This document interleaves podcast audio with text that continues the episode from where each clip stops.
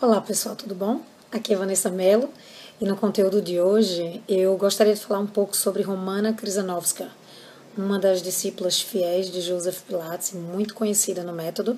Então, para quem não conhece um pouco de sua história, aqui vai um pedacinho dela, talvez um trecho de tanto que a gente tem para falar dela, tá certo? Dentro do método clássico, original, autêntico, é, mais parecido ao trabalho de Joseph Pilates, temos verdadeiramente um trabalho que deixou um legado enorme dentro dos profissionais do método Pilates que gostam de seguir e são felizes seguindo a risca o trabalho uh, de Joseph Pilates, né? Então, para falar um pouco de Romana Krizanovska, é bom que a gente fale um pouco de sua história, né? Ela nasceu no dia 30 de junho, no ano de 1923, em Michigan, nos Estados Unidos, né? a cidade de Detroit.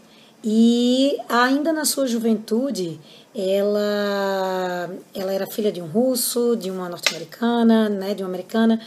E aí ainda na, na, sua, na sua juventude, ela como bailarina da escola muito conhecida de balé de George Balantini, ela sofreu uma lesão no tornozelo, uma lesão bastante comum, inclusive, a dos bailarinos, né? E o Jorge Balanchine ofereceu que ela conhecesse, né? Apresentou a Joseph Pilates, ao tio Joe, Uncle Joe, para que ela pudesse tratar sua lesão. De início ela achou um pouco complicado aquilo, no sentido de se era o pé dela que estava machucado. Tem alguns relatos que falam quanto ela ficou impressionada de trabalhar o corpo como um todo para fazer um trabalho com o pé, né? Mas ela resolveu assumir e realmente conheceu o trabalho de Joseph Pilates no ano de 1941. Foi o ano que ela foi apresentada a Joseph Pilates. E Joseph Pilates determinou para ela: olha, ou você, você vem e faz cinco sessões comigo, se você não gostar, eu te devolvo o dinheiro e você vai embora. E ela resolveu, aceitou o desafio, fez esse trabalho com ele e foi ah, praticamente infinito esse trabalho, né? Então o que ela o que ela fez foi uma dedicação realmente no ano de 1941. Ela relata e tem relatos dela é, em vários em vários locais onde a fonte é é realmente segura é, determinando quanto ela sentiu o seu corpo diferente dentro da profissão dela como bailarina. Ela nunca tinha sentido esse equilíbrio verdadeiro, a, essa força global de forma segura dentro do trabalho que ela fazia como bailarina. E aí o que aconteceu foi, o ano de 1942 ela já estava dando aulas sob o comando de Joseph Pilates no seu estúdio para bailarinos também. E o que aconteceu foi que em 1944 ela casou e foi casou com um peruano, um homem de negócios, e ela foi se mudou para o Peru. E foi lá no Peru, morando lá, que ela teve um casal de filhos, o Paul e a Sari, e ela trabalhou lá, dando aulas de balé, dando aulas de pilates, enfim. E ela voltou, retornou aos Estados Unidos já como mãe solteira, mãe de seus dois filhos, né? E ela voltou a trabalhar não só com Joseph Pilates, mas no balé também, e com é, no estúdio de Carola Trier, também discípula de Joseph Pilates, e um capítulo à parte também. E o que aconteceu foi que Romana começou a trabalhar com, com Joseph Pilates também nesse período, e ela se tornou a, uma das pessoas que estavam mais ali ao lado dele, e realmente depois do falecimento de Joseph Pilates, em 1967, a, foi para ela que foi designado a maior parte do, do de, todo, de todos os arquivos, de todos as, a, os equipamentos, o estúdio de Joseph Pilates. E aí é um capítulo muito longo do ano de 1967 e por volta de 71, onde o estúdio que, que era Joseph Pilates, ele foi ah, dirigido por Romana Krizanovska e mais uns 20 ah, investidores.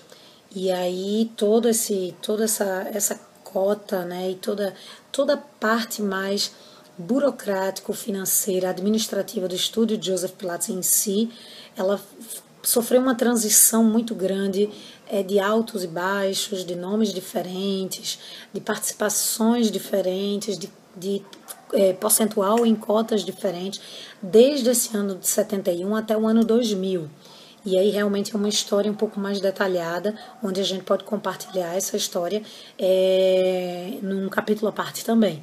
Mas aí até o ano 2000 que foi quando ela resolveu fazer uma carreira mais solo, digamos assim, depois dela ter passado por várias ah, parcerias conhecidas, ah, tra trabalhou no Dragon Gym, que foi muito conhecida essa temporada dela também, enfim. Romana Krizanovska, ela é muito respeitada pelo método, ah, ela é muito respeitada pelos profissionais do método, ela é muito respeitada nesse universo por ter conseguido sustentar por tantos anos uma manutenção mais a singela, mais original do método de Joseph Pilates. Então, acho que todos os profissionais da área, todos os todos os uh, professores, todas as escolas de formação são muito gratos, são muito agradecidos por todo o trabalho que a Romana Krizanovska fez e, e, e, e, e trabalho de manutenção realmente da pureza do método ao seu extremo. Né? Então, as pessoas que trabalham com o método verdadeiro, né, criado por Joseph Pilates, eles têm um costume muito bonito de trabalhar com o método e ser puro e simples como ele foi criado, porque é, como eles experimentam em si, então eles reconhecem a, a eficiência do método. Então, quando eles querem agregar qualquer outra técnica que, que de movimento que também é eficiente, eles sempre ah, esclarecem aquele aluno praticante, aquele cliente que está fazendo uma técnica diferente, que aquilo não é Pilates, é algo para agregar, né? Então isso é uma coisa muito diferenciada que, que chamou muito a minha atenção desde o dia que fui apresentada ao método clássico.